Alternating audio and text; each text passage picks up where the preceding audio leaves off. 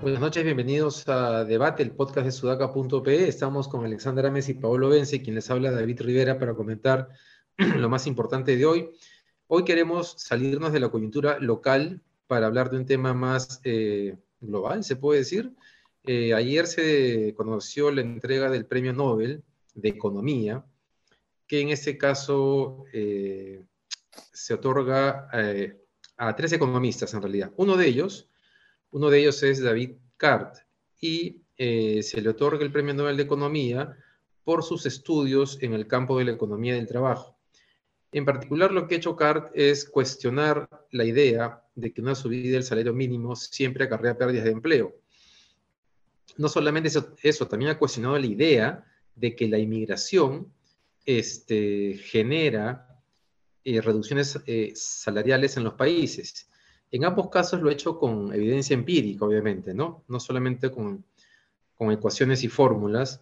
Y de hecho, el, otro premio eh, de economía, Nobel de Economía, también es para un, par de economistas que, han, que se los han otorgado por haber logrado hacer experimentos naturales. Es decir, la economía se, se basa mucho en supuestos y en fórmulas, y toda la macroeconomía que se estudia en las grandes universidades tiene que ver con con modelos hipotéticos que tratan de, eh, de reflejar la realidad.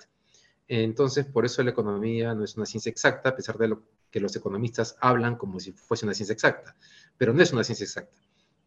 Entonces, lo que han hecho estos dos economistas es tratar eh, o generar modelos a partir de experimentos naturales, es decir, en la realidad.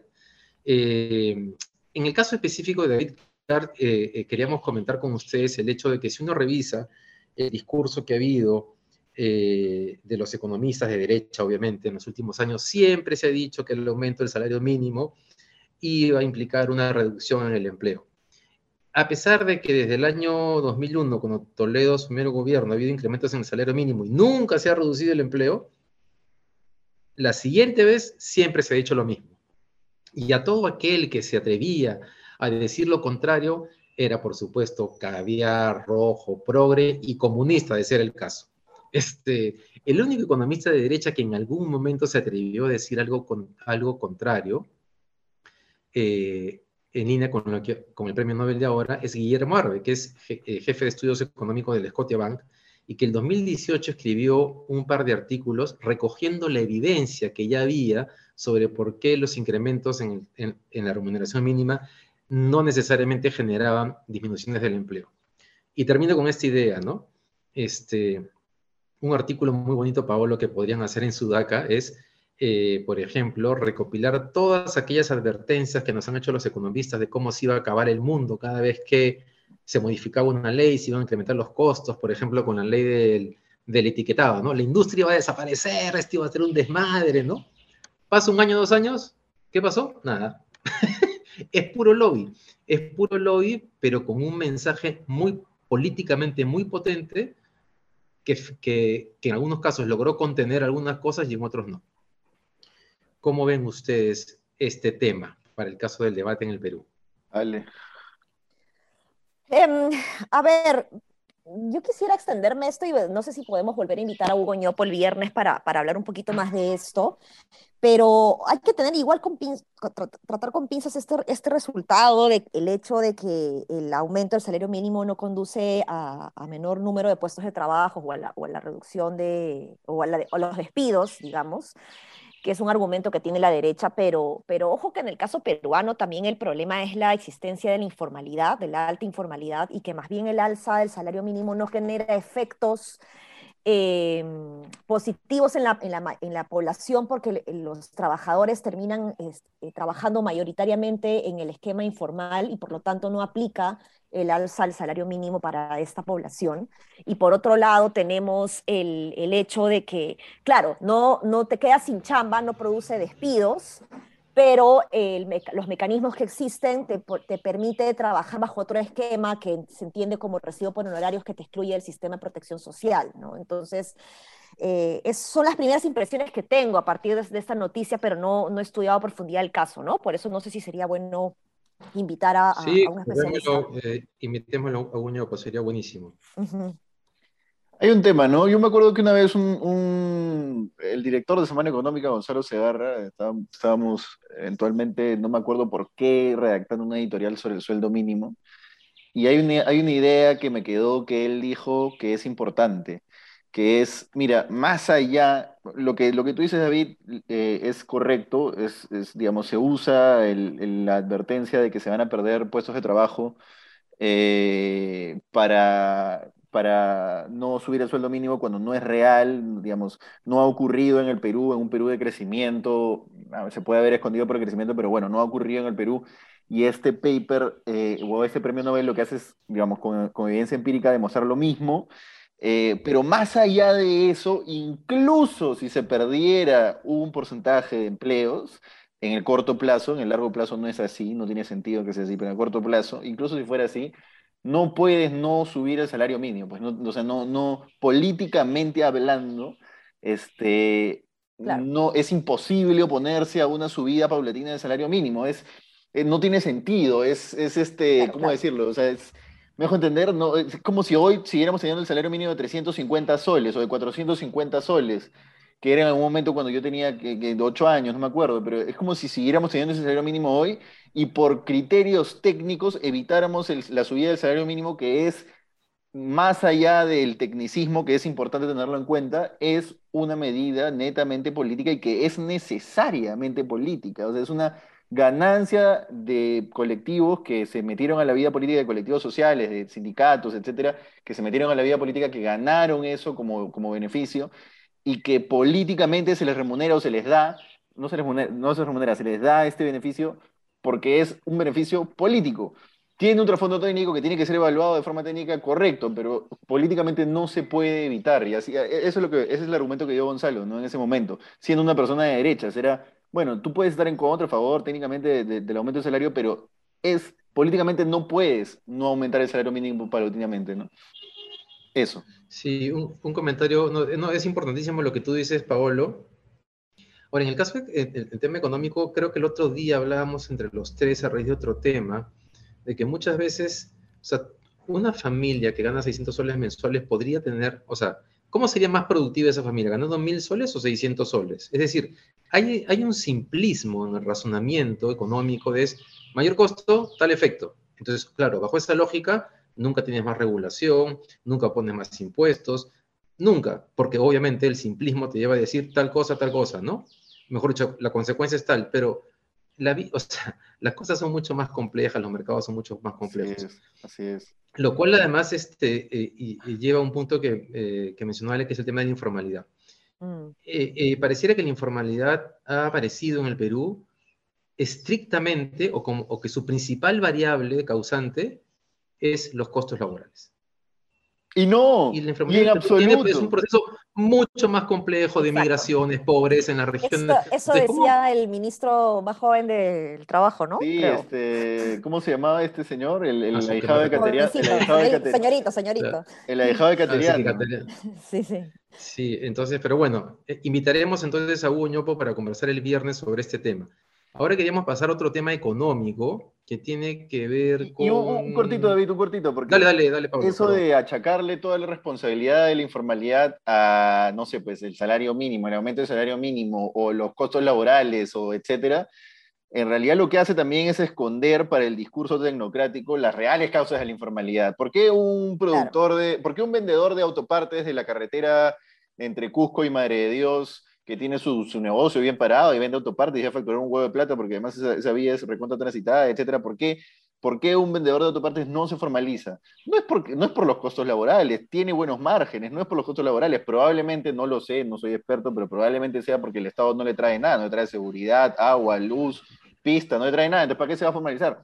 Puede ser, no sé, pero que no se escondan esas, esas, esas, esas razones detrás de, oye, los costos laborales. Sí, así es. Estoy de acuerdo con lo que he dicho. Mientras no, mientras no, mientras no mientras no sientan que pertenecen y un beneficio del Estado, no hay ningún incentivo para formalizarte. Así el IGB baje a 5%. O sea, ¿para qué te voy a pagar 5% de IGB si yo, ¿qué recibo de ti? Nada. Ok. Yo tampoco me, yo tampoco me, me formalizaría. Eh, el, otro tema económico, el MEF, el Ministerio de Economía y Finanzas. Hoy día Mirko Lago ha escrito una columna de opinión eh, donde, digamos, para resumirla, lo que está diciendo es que si bien pareciese que las condiciones económicas van a mejorar con los ajustes en el gabinete, él cree que la cosa puede ser más complicada aún. Y centra su comentario en que ya no se necesita solamente de la, de la mano, el manejo del MEF, y los directores en el BCR, sino que el gobierno va a necesitar que Pedro Castillo este, dé señales de confianza, ¿no? Y que eso no necesariamente está pasando, aunque uno podría considerar que en la OEA y en Naciones Unidas intentó hacerlo.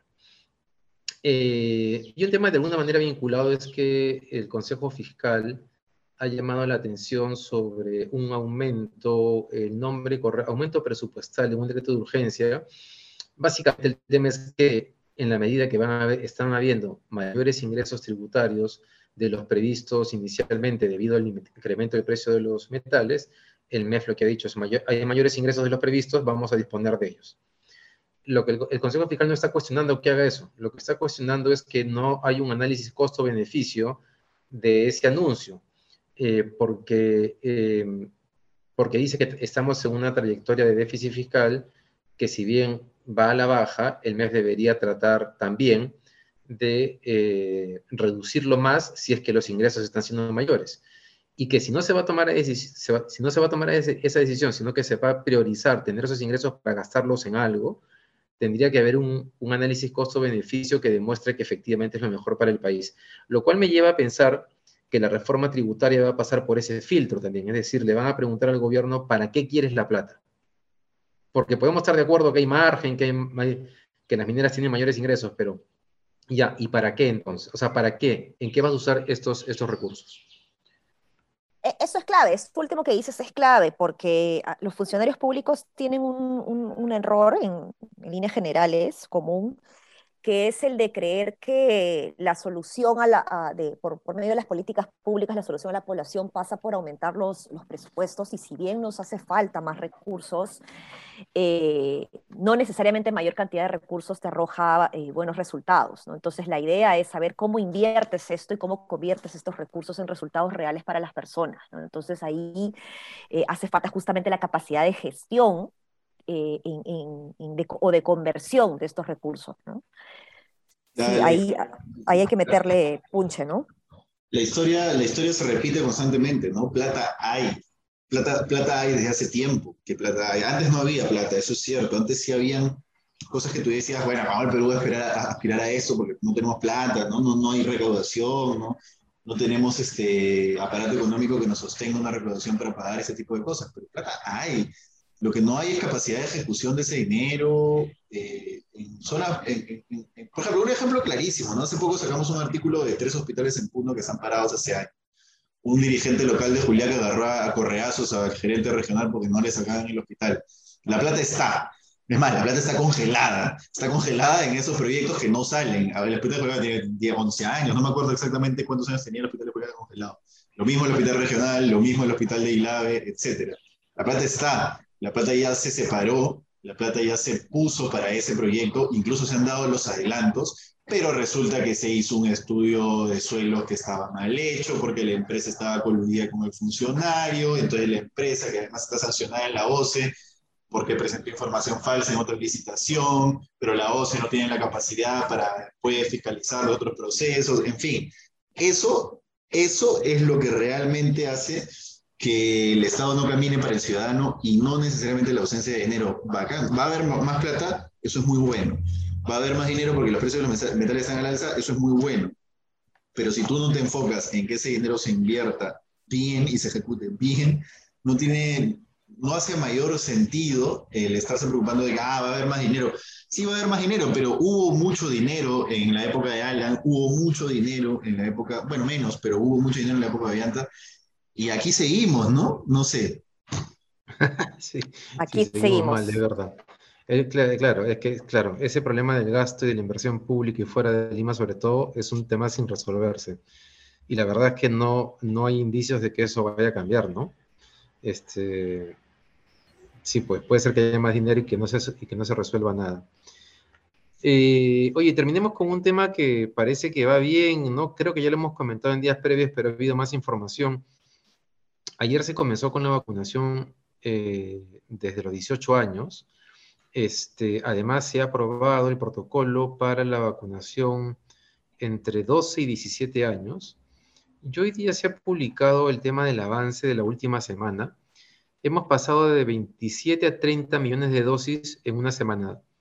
Eh, o sea, 3 millones de dosis en una semana, lo cual es, o sea, claro, estamos como que, digamos, eh, cada semana que pasa se logra una vacunación mayor, ¿no? Son unas 40.000 dosis diarias. Entonces hemos pasado del 38 al 43% de la población completamente vacunada, eh, y lo cual, o sea, lo que es una muy buena noticia, ¿no? Es muy probable que lleguemos a fin de año con, con pucha, no sé, con 70% de la población vacunada, ¿no? Aunque la base que viene es mucho más amplia que, que digamos, digamos, por rango de edad hay mucha más población que la, que la parte alta de la pirámide. ¿Cómo ven ustedes? Porque aquí fuimos bien críticos de Ceballos durante la segunda vuelta, ¿se acuerdan por las cosas que iba diciendo, que no, iba, que no habían vacunas, que nadie les había asegurado que efectivamente estaban esas vacunas disponibles? Pero finalmente se ha montado eh, eh, eh, sobre lo que ya había y más bien le ha puesto el acelerador y se han implementado cosas nuevas, ¿no? Como el tema este de ir a, a buscar a la gente, a los mercados o centros comerciales, que parece que está dando resultados. Se ha manejado bien la vacunación se ha manejado súper bien la vacunación. Eso hay que reconocerlo, porque Ceballos no daba signos de que se estuviera manejando bien. Yo creo que se ha sentado y ha cambiado el discurso, porque el discurso era clarísimo antes. No tenemos certeza de que las vacunas van a llegar. Y las vacunas están llegando y aparentemente ya tienen esa certeza. Y esas vacunas, la gran mayoría, no todo, pero la gran mayoría se, se comprometieron en el gobierno de Sagasti. Entonces, pero a ver, eso no resta méritos. Eso, eso, eso es, a ver, que el gobierno haya podido tomar eso y no arruinarlo, ya para nosotros es bastante. Para nosotros me refiero para el, sistema de, gestión pública que tenemos en el país, ¿no? Pudo haberlo arruinado también, pudo haber, mm. etcétera. Hay ciertos problemas con las vacunas, como, como se espera, ¿no? Hay unos congeladores que no, que no, que según Contraloría no tienen alerta de temperatura, etcétera. Pero, pero se ha manejado bien la vacunación. Es bueno eso, el gobierno se ha notado un gol ahí, al menos se, ha puesto un piso ahí de, de, oye, no, no, no me van a vacar por, por no poder vacunar a mi gente. Este, no es todo su mérito, gran parte mérito de Sagasti, pero también tiene mérito este gobierno y felicidades. Sí, de, acuerdo, ¿no? Sobre todo con esto último que dices, Paolo, porque se lo han podido arruinar y, no lo han hecho y ya para, para el Perú eh, la continuidad de una gestión gubernamental a otra es bastante. Entonces, lo, lo, lo, que viene funcionando bien, que siga funcionando bien y lo que puede mejorarse, que se siga mejorando, que, y es lo que ha pasado con el, con el proceso de vacunación, ¿no? Ahora, em, esto debe, debería ir avanzando ya de una estrategia más seria de retorno a clases, ¿no? O sea, todavía estamos en los, los, en los minúsculos colegios piloto, pero si ya estamos pensando en programar, vacunar a la población adolescente, eh, esto debería trabajarse de manera conjunta también con, con, el Ministerio de Educación para asegurar un retorno seguro a clases eh, presenciales y una preparación física de la infraestructura que hace dos años seguramente ha tenido un descuido eh, de mantenimiento y, los niños pues cuando van a regresar a clase van a, van a ver una infraestructura posiblemente abandonada, ¿no? Entonces este, eso también tiene que, que mirarse. E ir, e ir pensando ya en la tercera dosis también, por favor, porque los, mayores, los mayores que se han vacunado al principio del proceso ya van teniendo lo que ya se comprobó, que se le bajan los anticuerpos, ¿no? Vizcarra está pidiendo ya la, quinta dosis. es sinvergüenza. Oye, pero ustedes creen que si, por ejemplo, no hay, si la tercera ola no, no termina de llegar, eh, por varias razones epidemiológicas, yo qué sé, el gobierno debería aprovechar y que los chicos vuelvan a clases en el verano. Digo, ah, no, no, no en el verano, antes del verano, pero continuar en el verano para recuperar el tiempo perdido o les parece que es demasiado. Porque yo creo que en el Perú, por lo menos los colegios públicos tendrían que hacerlo, ¿no? ¿Por qué le quieres quitar el verano a los, a los escolares? no, pero es que lo que pasa, Pablo, es que, bueno, tienes razón, pues la playa siempre es, Bueno, claro, pero el tema Pero es eso bien limeño. ¿no? O bien costeño, en todo caso, porque en verdad el, el- el- el cronograma, y eso Saavedra lo ha repetido varias veces, el cronograma escolar para el Perú es, es insufrible, ¿ah? por, por los diferentes climas que tenemos. Inclusive, eh, incluso este mm, meteorólogo Levy, si no me equivoco, mencionó en algún momento que el mayor eh, tiempo de calor en Lima, en la costa, es marzo más que febrero, que es cuando ya un- los chicos vuelven a clases, ¿no? Entonces, eh, el, el calor no necesariamente es un factor que, que- uno dice sí por el calor, pero el, el calor es más fuerte en marzo, en, en las primeras semanas, que es cu- cuando los chicos retornan, y en la sierra, en la selva, el clima es distinto, ¿no? Entonces se debería manejar un, un cronograma más ajustado. Yo sí creo que debe recuperarse, pero, pero como, como comenté la vez pasada en la, en la columna de la República sobre este tema, no se trata de ponerle eh, batería en más horas para recuperar, sino eh, además en la calidad de, de la entrega de la enseñanza. ¿no? Yo tengo una visión bien particular sobre eso porque ¿qué, qué- qué- qué es lo que vas a recuperar? ¿Saber el, el- el- el, no sé, pues el pasado participio de un verbo en inglés o poder hacer el seno, el coseno? Yo no lo sé hacer.